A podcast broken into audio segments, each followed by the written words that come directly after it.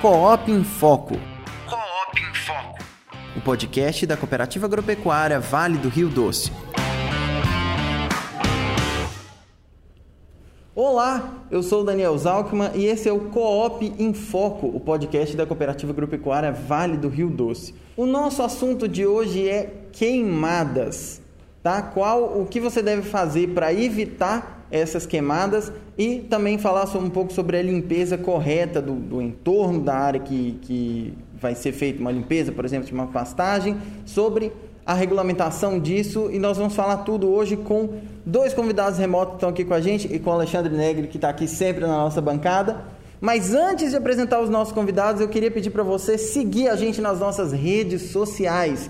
Nosso Facebook e nosso Instagram são Cooperativa GV. Se você está assistindo a gente no YouTube, nosso YouTube Cooperativa GV, você pode ver vários outros conteúdos e vários outros podcasts que estão aí só você entrar no nosso canal. E se você quiser só escutar a gente pelo Spotify, você consegue procurando por Coop em Foco, tá? Você pode baixar o aplicativo do, do, Spotify no seu celular e também tem o Spotify Lite, que é uma versão mais leve do aplicativo. Se você tiver com um espaço aí meio ruim no seu celular, tiver com pouco espaço, mas quiser escutar a gente do mesmo jeito e não quiser ser pelo YouTube, pode baixar o Spotify Lite.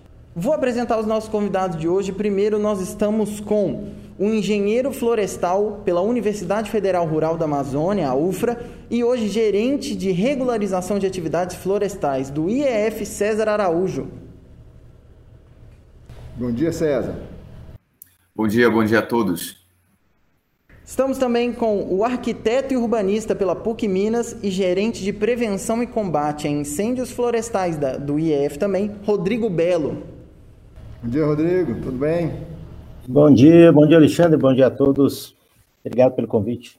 Que isso, nós que agradecemos a visita de vocês dois aqui no nosso podcast. Estou aqui também com o nosso querido engenheiro agrônomo pela UFV, Alexandre Negro, gerente da política leiteira aqui da nossa cooperativa. Bom dia, bom dia. Bom Nosso dia a querido... todos e vamos aí a mais um bate-papo aí com bastante informação técnica, né? Exatamente. Bom, antes de começar o nosso papo falando sobre as coisas mais técnicas e tal, nós vamos perguntar o principal para a gente tirar uma dúvida que pelo menos vem me assolando aqui, que é a diferença entre queimada e incêndio. Não é isso, Rodrigo? Isso, vamos lá, né? Essa queimada é um termo muito comum, né? As pessoas estão muito familiarizadas, tanto quanto o incêndio, né? É, mas muitas vezes a gente vê um, um, certo equívoco, né? Até uma certa confusão. As pessoas acreditam que incêndio está ligado a uma dimensão, né? Seja da altura das labaredas, seja da área queimada. Mas na verdade, é, o que a gente tem é a situação que determina que se é uma queimada ou um incêndio. Queimada pressupõe algo que eu tenho controle, né? Ou seja, eu consigo debelar aquilo, eu consigo parar aquilo no momento que eu preciso. Normalmente a gente controla com aceros, pessoal de campo, maquinário, enfim. Um incêndio não, um incêndio é aquilo que eu não tenho controle, então eu não consigo é, extinguir aquilo no momento que eu quero, né? Então, é, ele não tem nada a ver com o tamanho, mas sim com a, com a característica, né? Com o fato de ter ou não controle sobre aquela atividade. Sim. E para evitar, né, uma das coisas mais básicas que precisa ser feito para evitar que essa queimada se transforme num incêndio é fazer o acero. O que, que é um acero? Bom, um acero né, ele pode ser feito de várias formas. Basicamente, ele é uma faixa longilínea sem vegetação. Né? Então, a gente usa aceros de diversas formas, né? no, no campo principalmente. Ele é usado, como é um acero, muitas vezes para delimitar uma propriedade, né? Então ele quer que o fogo não entre, ele acaba sendo um acero é, manual, né? Um acero de roçada que a gente chama, ainda que ele possa ser feito com um trator ou outro item, mas ele é feito de, de forma a retirar toda a vegetação e impedir a propagação do fogo. É muito importante a gente pensar, né? Claro, a gente está falando de incêndios florestais. O incêndio florestal se desenvolve exclusivamente na vegetação, né? É claro que o incêndio florestal pode atingir bens, criações, mas ele é um incêndio caracterizado pelo desenvolvimento na vegetação. Então, o acero ele é uma forma de descontinuar a vegetação. É como se a gente tirasse, né, entre aspas, o alimento do incêndio, do fogo, para que ele possa é, ser barrado. E esse acero pode ser feito, inclusive, com o uso do fogo. Né? A gente pode usar o fogo como um mecanismo é, de criação de acero, ou seja, retirar essa vegetação, esse combustível do fogo antes da passagem de um incêndio. Assim como o acero no, é, normal, né? São atividades que devem ser planejadas. Então a gente não. O acero, todo o uso do fogo, ele demanda é, uma organização, uma, uma, é um planejamento é, é redundante isso, né? É um planejamento prévio. Assim. Então a gente não simplesmente acorda uma manhã e fala hoje está um belo dia para queimar, vou acender um fósforo e deixar que o fogo faça seu trabalho.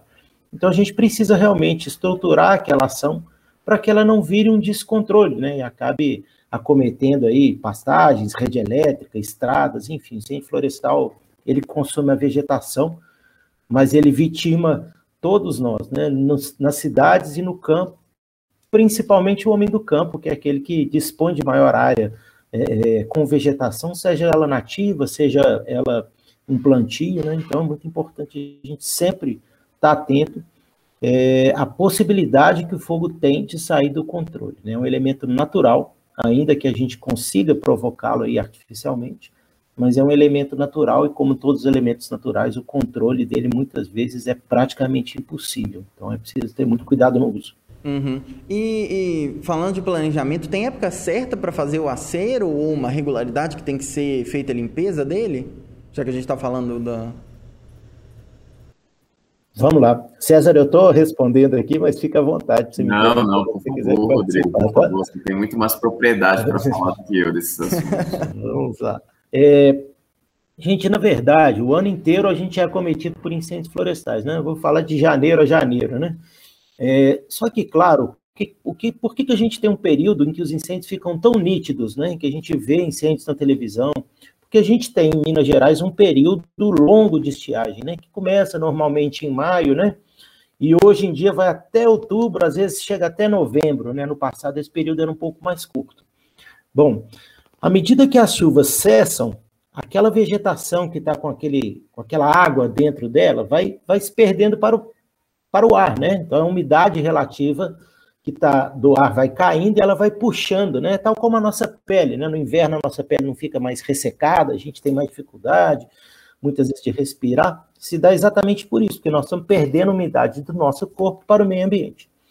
Então a gente tem problemas com incêndios o ano inteiro, mas eles são realmente é, perigosos para a gente a partir do momento em que a estiagem vai se acumulando, ou seja, a falta de chuva durante muitos dias, muitos meses consecutivos, e ela vai culminar normalmente nos meses de agosto, setembro e outubro, com o ápice dos incêndios.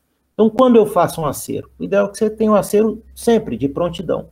Mas nesses meses, né, a partir do momento que a estiagem se apresenta, é fundamental que você esteja com o acero pronto, né, é, feito, mantido, né, não adianta a gente ter um acero que está todo cheio de capim, porque o fogo vai passar. Nessa época, especialmente para as chuvas em maio, à medida que a gente vai avançando para, para vai acumulando dias sem chuva, né, e sem chuva, claro, consistente, vai ficando cada vez maior o risco de um incêndio entrar naquela área. Então, a gente deve manter o acero o ano inteiro, mas fundamental, né, especialmente nos meses aí que se seguem a maio, quando a gente começa a estiagem. Agosto, setembro e outubro, né, são os meses mais críticos, que a gente tem fogo, infelizmente, para todo lado.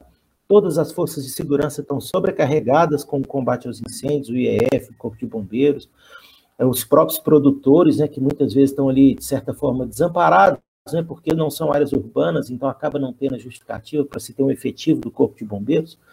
Então, é muito importante que a gente entenda isso, né, e tome as medidas de precaução. Eu gosto de falar que os incêndios florestais são como os incêndios urbanos, né? Quando a gente entra num grande prédio, a gente vê lá um extintor de incêndio, uma mangueira, uma brigada treinada para poder intervir ao primeiro sinal de problema. No campo tem que ser de forma muito semelhante. Então eu tenho que ter meus equipamentos para o combate, a minha equipe de campo treinada, né, sabendo o que vai fazer, conhecendo os riscos, né? O maior problema do fogo não é ser eficiente ou não no combate a ele, mas é ser muitas vezes vitimado ou não por ele. Então é muito importante que a gente trabalhe previamente, né? se planejar para o fogo, para a confecção dos aceros, para todas as ações que envolvem os incêndios florestais e as queimadas. O, Rodrigo ou César, não sei, é, eu observo que nesses aceros existem tipos de aceros diferentes. Na largura que ele, ele é feito, e tem uns que é só uma roçada do capim bem baixo, e tem outros que vem raspado, vai na terra. e, e uma, uma abertura maior. Quando é que se usa um caso ou outro aí? Quando é que se recomenda essas diferenças? Alexandre, um acero que, que vai até a, que, né, que raspa o solo, ele é um acero que vai me impedir a continuidade do fogo. Vamos pensar aqui que eu tenho uma braquiária, né, com, sei lá, dois metros de altura, a braquiária cresce muito, e aí eu faço uma roçada, igual você é, colocou, e, e, simplesmente abaixo o capim, né, deixo ele com, com 10 centímetros de altura. O fogo vai passar por essa área. Né? Ele simplesmente vai chegar na beira dessa, vai, vai consumir esse mato mais alto. Quando ele encontrar um mato mais baixo, ele vai perder intensidade, mas ele vai passar para o outro lado. Então, um acero em que eu não faço a extração da vegetação, que eu não deixo o solo exposto, ele muitas vezes não consegue deter o um incêndio. Ele vai me dar um tempo, né? Então ele vai permitir que o incêndio fique mais, que o fogo fique mais brando, ou até mesmo que eu vá ali e apague mas para que a gente impeça a propagação do fogo, e quando a gente fala de propriedades grandes, né, é muito importante pensar isso. Muitas vezes um fogo se desenrola sem que eu detecte aquele incêndio. Então, se eu não tiver um acero ali raspado no solo, pode ser que a hora que eu chegar o fogo já tenha passado e comece a entrar na minha propriedade. Então, é muito importante a gente trabalhar. Largura dos, dos aceros, né, gente, é uma informação que, que varia muito, assim. Então, a gente houve durante muito tempo uma regra, né, que o fogo, o acero tinha que ter uma vez e meia a largura da vegetação. Mas isso varia muito, Alexandre, é muito importante a gente explicar isso, né? O fogo, quando vem, gente, de baixo para cima, ele vem com muita intensidade, né? É, e aí ele ganha volume e a gente precisa trabalhar. Vamos supor que a sua propriedade está na beira de uma estrada e existe um morro, né? Sua propriedade está morro acima. Se você fizer um acero de uma vez e meia a altura da vegetação, o fogo vai vencer esse acero com facilidade. Então, nesses casos, a gente precisa ter um acero mais largo. Já ao contrário, né, o maior risco da minha propriedade são os aceros que vão descer o morro. Né? Às vezes é um vizinho que sempre usa o fogo de forma irregular. É, esse acero vai poder ser mais estreito. Mas como a gente não tem controle de qual vai ser a origem, né, a gente sabe da probabilidade. Provavelmente o fogo vem da estrada, provavelmente vem do meu vizinho a gente acaba optando por fazer aceros mais largos.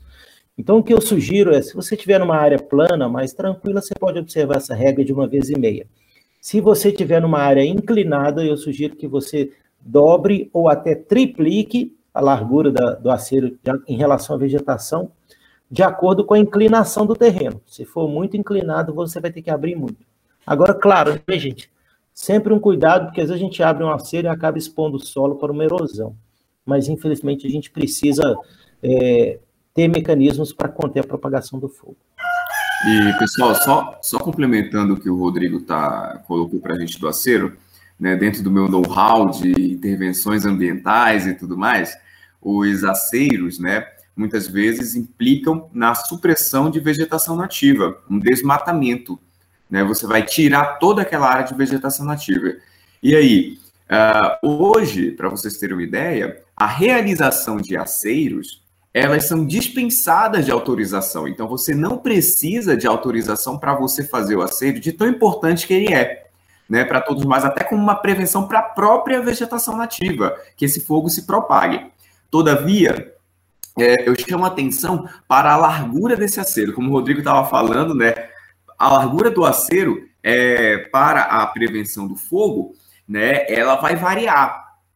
Agora, para a, isenção, a dispensa da autorização para intervenção ambiental, aí nós temos que ficar atento. Talvez seja necessário você ir procurar né, um posto, uma unidade do IEF para pegar essa autorização, caso você necessite de um aceiro mais largo.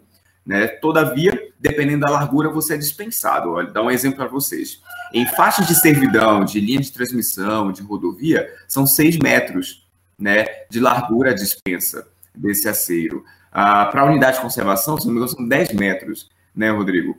E você tem, ah, para outras atividades, para outras situações, são 3 metros. Então, aceiros de até 3 metros de largura, você não precisa de autorização para realizá-los. Acima disso, você pode buscar a unidade do IF. Para essas áreas de, de, de mata ciliar ou de área de preservação permanente, numa reserva legal, é, é, é, esse acero tem que ser esse acero maior de 10 metros ou, ou pode ser o de 3 metros mesmo? Não, não. O de 10 metros, essa dispensa de autorização de, até, de aceros até 10 metros é para unidade de conservação. Por exemplo, um parque, né, que você tenha, é, é, é, diferente. Uma área de preservação permanente, uma reserva legal, ela já vai ser dentro da propriedade rural. Então, ela já vai se enquadrar no aceiro de 3 metros né, de dispensa.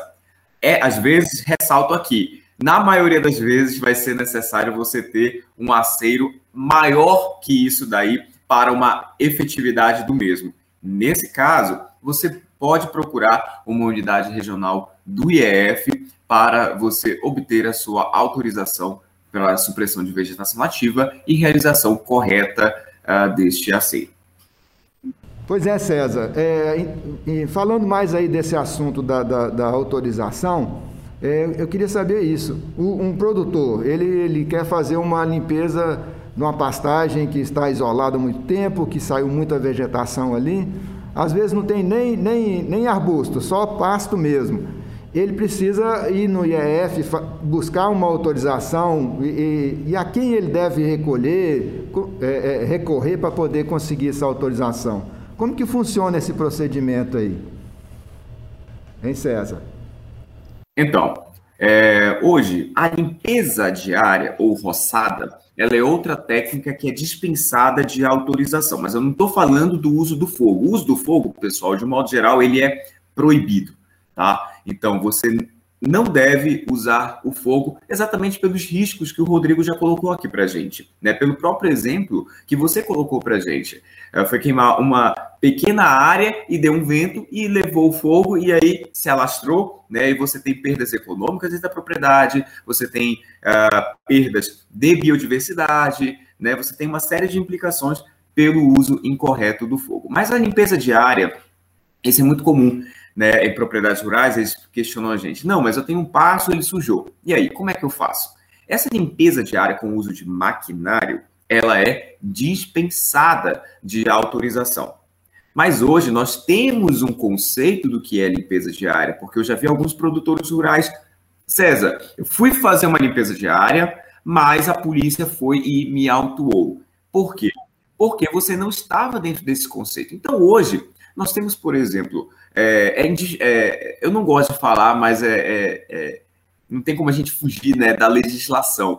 Mas nós temos um decreto hoje, que é o decreto 47749, ele é do ano de 2019, e ele traz o conceito do que seria uma limpeza diária, né? O que seria uma roçada que você fazer. Então, por exemplo, dentro do bioma Mata Atlântica, que é onde vocês estão inseridos, a limpeza diária, ela é, se classifica como uma, a retirada de vegetação nativa de porte ar, é, arbustivo ou herbáceo, predominantemente invasora, com rendimento lenhoso de até 8 metros estéreis por hectare.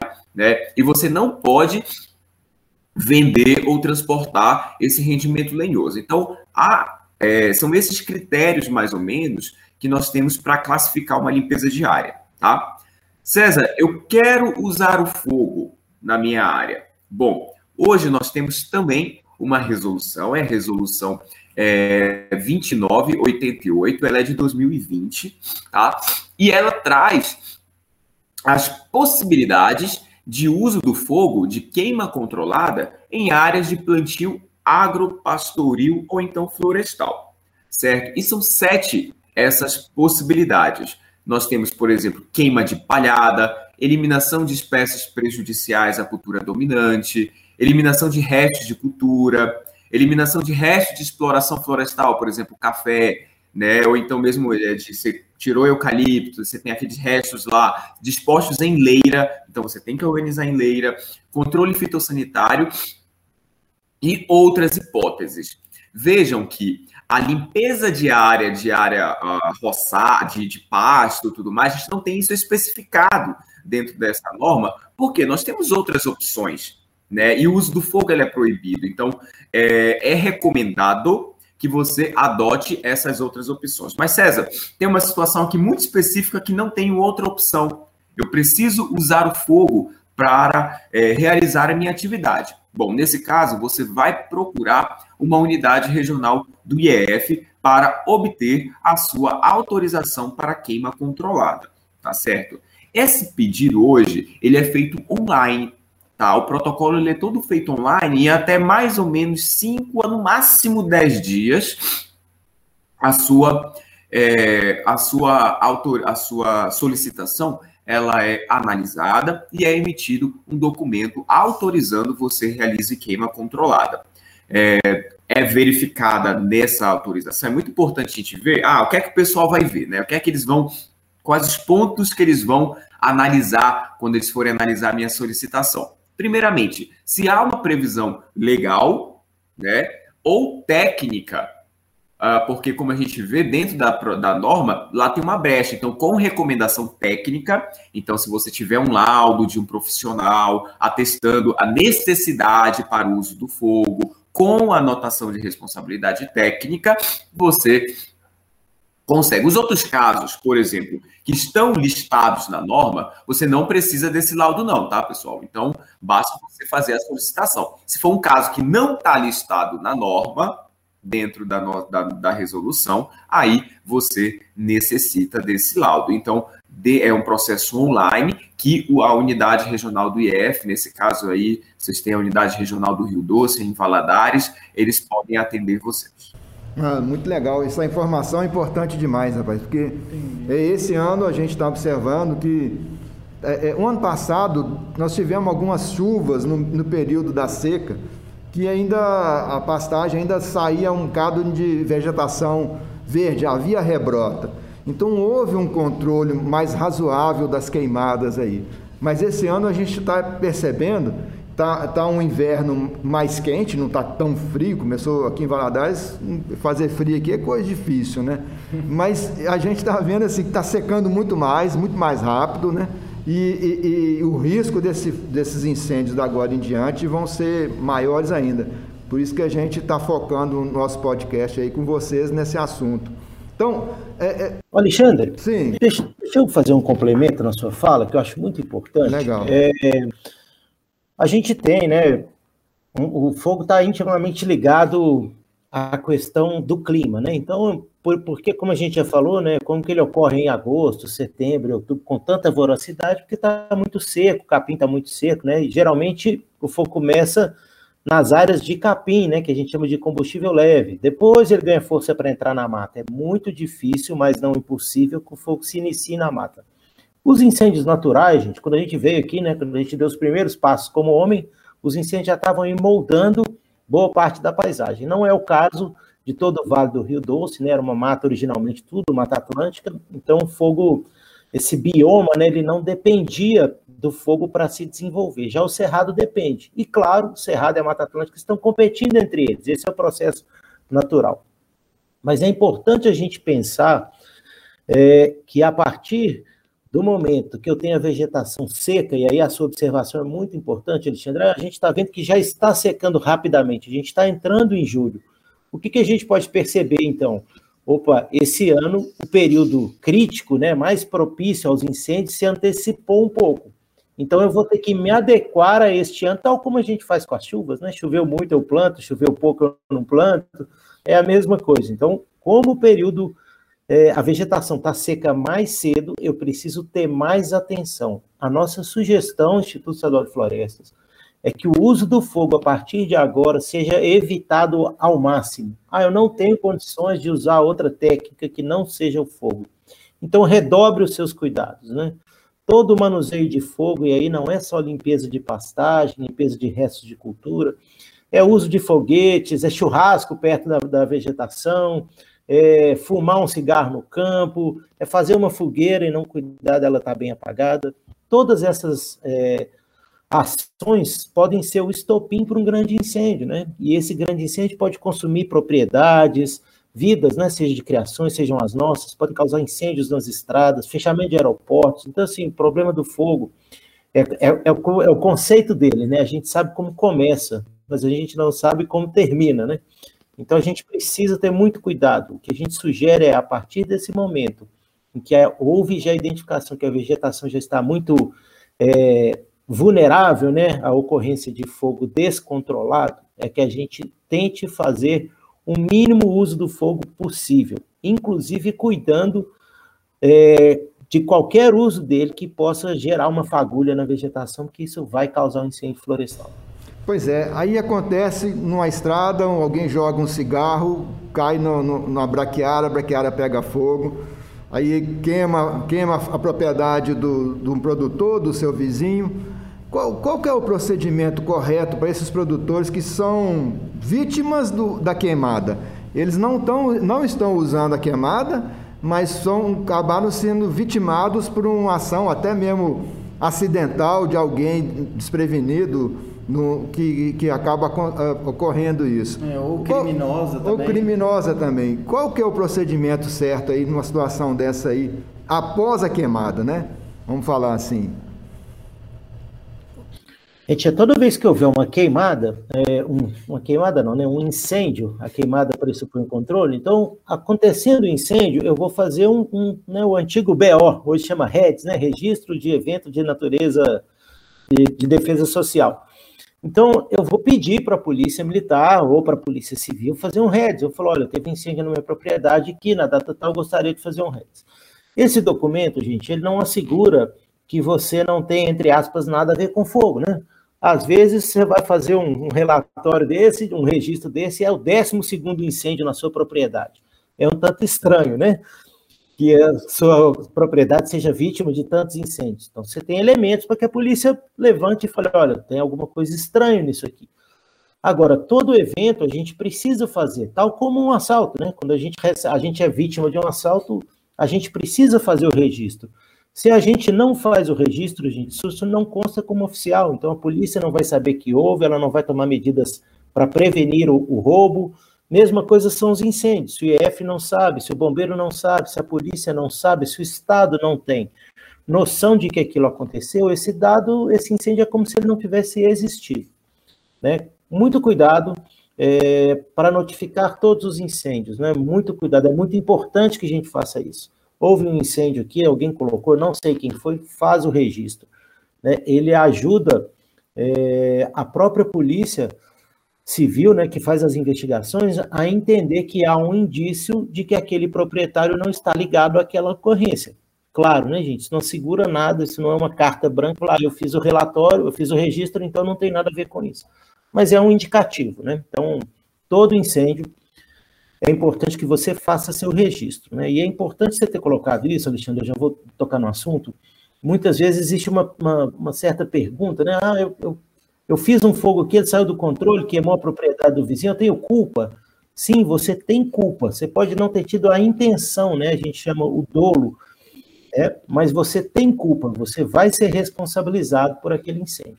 Claro, o incêndio que eu vou lá e provoco com a intenção, né?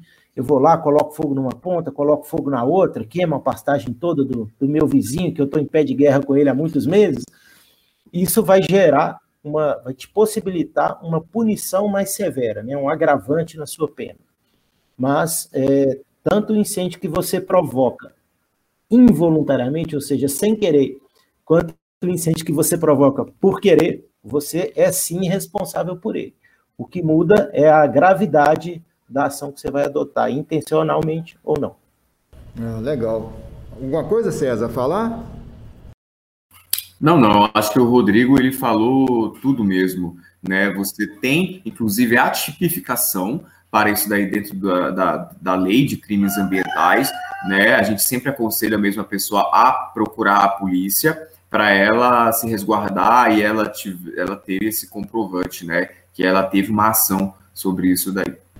Ah, legal. É, é, a nossa região aqui quase praticamente não existe áreas de matas que sejam desmatadas para poder entrar com agricultura ou com pastagem. Já praticamente acabou. O que tem hoje é a área de preservação permanente. Então, a, a, hoje acontece algumas vezes limpezas de área para poder, de pastagem, para entrar com, com agricultura. E aí aquele resto cultural, né, o pessoal para poder arar uma terra, aquilo vira, vira uma palhada e acaba incomodando e alguns Algumas pessoas colocam fogo naquilo ali e muitas vezes perdem o controle. Mas normalmente isso acontece lá para o mês de setembro, outubro, quando começam os preparos de terra para a agricultura aqui. Então, como já está quase no final do, do, do, período seco, o produtor já relaxa e já não preocupa tanto, né? E acaba acontecendo esses, esses incêndios aí é, é, é, acidentais, vamos dizer assim, né? Mas olha, o assunto foi muito bacana. Eu deixo a palavra com vocês. Se vocês quiserem complementar com mais algum outro tema, alguma outra pauta, para poder é, é, levar os nossos produtores sobre esse assunto, deixo à vontade aí para vocês fazer as suas colocações. É, recomendações que a gente não tenha, não tenha tocado aqui, que o produtor precise saber, até para evitar que o pior aconteça. O pior aconteça, né? Bom, a minha recomendação é, é para os produtores eles evitarem o fogo, tá? Existem outras técnicas hoje. Agora, quando não, quando for imprescindível o uso dessa, desse, do, dessa técnica, né, do, do fogo, ah, que tome todas as medidas de precaução, certo? Que é, veja a questão, esteja com seus aceiros sempre limpos, né, que veja a questão, ah, tenha a um material né, para fazer rescaldo, dependendo da proporção, às vezes tem que ter caminhão-pipa esperando. Ah, César, é um excesso de proteção. Não é, gente, porque com o fogo você coloca em risco não só a biodiversidade, mas também as pessoas, né? E se passa para ser próximo a uma cidade? E se é, esse fogo atinge a casa do seu vizinho, né? Nós já vamos assim mudar o, o mudar de proporção para a, para a vegetação, né, onde você tem abrigo da flora e da fauna, para as pessoas. Então, é, olha o risco que você está causando. E outra coisa, as perdas econômicas que também o fogo ele pode causar, certo? Então, é, seja, seja atento ao fogo, né? Esteja sempre atento a isso aí, que você pode ficar mais tranquilo, se resguardar, proteger você, sua propriedade, sua família também. Sim. Rodrigo? É a primeira, a primeira dica que eu dou é que a gente faça mais podcasts e trate é, o assunto, com certeza. porque ele é muito longo, né? Já é, estão convidados muito... para voltar. Tá ótimo, o convite já está aceito de pronto aqui. É muito importante a gente considerar, né, gente? Quando a gente fala do uso do fogo, claro, existem técnicas, né? Então, é, vou dar um exemplo aqui, né? Vamos supor que eu tenho uma propriedade que é no morro, eu boto fogo na base e o fogo vai embora, né? É lógico que a probabilidade de sair pulando para terrenos vizinhos, para áreas vizinhas, é enorme. Então, existem mecanismos da gente diminuir esse risco, a forma, né, quando, como e onde fazer o fogo. É muito importante que a gente entenda, que o produtor conheça um pouco mais, né? É um pouco até mesmo, por, por culpa até um pouco dos órgãos ambientais, né? Durante muito tempo o fogo foi tratado como o vilão da história. Né? O fogo é uma técnica, tem momento para ser usado como qualquer outra. Né? Não adianta a gente encharcar o solo de água, que ele também vai ficar improdutivo, tal como não adianta a gente colocar fogo todo ano, que ele também vai perder produtividade gradativamente. Então, tem momento, né? pode ser utilizado, a gente... O IF não é contra o uso do fogo, mas o IF sabe que o fogo ele é um grande problema a partir do momento que ele deixa de ser uma queimada e passa a se transformar no incêndio. Né? A queimada é uma técnica do produtor, ele tem direito, o César colocou muito bem, é, mas a gente recomenda que ela seja usada com muita prudência, até para não desgastar ou não deixar o solo muito ácido. Mas, enfim, é, todo cuidado nesse momento ele é importante. Eu acho que o produtor rural é a maior vítima dos incêndios florestais, com sua produção, mesmo às vezes, né, como a gente colocou aqui, às vezes ele provoca um incêndio sem querer e acaba sendo responsabilizado por aquilo, né? Então, como eu disse, o fato de ser sem querer não tira a culpa dele. Eu acho que se precaver para o fogo é muito importante, né? Criar grupos aí capacitados, o IF dispõe de treinamentos, o Corpo de Bombeiros dispõe de treinamentos, criar estruturas muitas vezes consorciadas, né? É muito caro manter uma brigada, ainda que ela seja exclusivamente for, é, formada por funcionários, mas às vezes duas, três, quatro, cinco propriedades rurais montam um pequeno grupo com alguns equipamentos que podem intervir assim que o foco é detectado, né? Fogo, gente, a partir do momento que ele é igual bola de neve, né? Bola de neve em Valadares vocês não conhecem, né, Alexandre? a gente não conhece, não. Mas bola de neve é isso, né, gente? Ela vai rolando e vai crescendo. O fogo é a mesma coisa, só que o fogo, assim, ele vai subindo, né? Ele é a bola de neve ao contrário. Então, muito importante, assim que a gente detectar, a gente intervir. Se a gente melhora a nossa capacidade de intervir no fogo, rapidamente a gente reduz o nosso risco. Nós não vamos ficar livres dos incêndios, independente do que a gente faça. Eles estão aí e vão ficar provavelmente para sempre, né? Mas a gente consegue criar formas de proteger os nossos recursos, os nossos bens e a nossa vida. Ficou desafio para mais uma aí, para depois a gente tratar em detalhes cada dessas coisas. Isso, eu só Obrigado. queria assim, aproveitar o um momento para poder alertar os produtores algumas práticas que, que ocasionam fogo aqui na nossa região acidental. Por exemplo, eles entram com um trator no meio de um canavial para poder fazer ração. E a máquina que moe a cana é movida pelo motor do trator. E, na, na, e na, no cano de descarga do trator sai faísca e a faísca cai no, na palha do, do, do canavial e pega fogo. Eu já vi gente perder maquinário, perder muita coisa, prejuízo muito grande com esses fogos acidental por falta de cuidado. Tem que estar muito alerta para evitar. Então, só dei esse exemplo para reforçar essa questão do, de ficar preocupado. Está no momento de ficar de olhos abertos para evitar o fogo. Bom, eu queria agradecer vocês pelo nosso papo. Muitíssimo obrigado. Espero que o produtor rural tenha entendido mais sobre as queimadas e sobre o incêndio, como evitar que isso vire incêndio. Muito obrigado, César. Muito obrigado, Rodrigo, pela participação de vocês. Se quiserem deixar as redes, se quiserem deixar algum contato, um recado final, fica à vontade. Por mim é só agradecer mesmo, né? Dizer que estamos à disposição aí para conversar sempre que precisar. Muito obrigado. Alô, um abraço. Eu também gostaria de agradecer, né, é, parabenizar pela iniciativa, acho fundamental, né, o Homem do Campo precisa mesmo é, ter o acesso a essa informação, né, a informação é para ele. Dizer que o IF está à disposição dos senhores, né, o IF é um órgão que, que, dentre outras coisas, faz fiscalização e muitas vezes as pessoas só enxergam esse lado, né, que o IF faz só fiscalização, mas o IF é um órgão para gerir o recurso florestal, então ele está aí para garantir o recurso florestal para o futuro, mas também para auxiliar, inclusive, o produtor rural. Né? Toda a conservação das nossas matas não é um benefício para o homem da cidade, para o homem do campo, é um benefício para a humanidade. O EF está aí para trabalhar em favor disso e o homem do campo é peça fundamental. Então, a gente está à disposição para qualquer momento tratar os vários assuntos que o IF pode auxiliar o produtor. É isso aí. Muito obrigado pela participação de vocês. Muito obrigado, Alexandre, pela sua participação mais uma vez aqui me ajudando no, na condução desse programa. Espero você na terça-feira que vem no nosso Coop em Foco. Até mais. Coop em Foco. Coop em Foco. O podcast da Cooperativa Agropecuária Vale do Rio Doce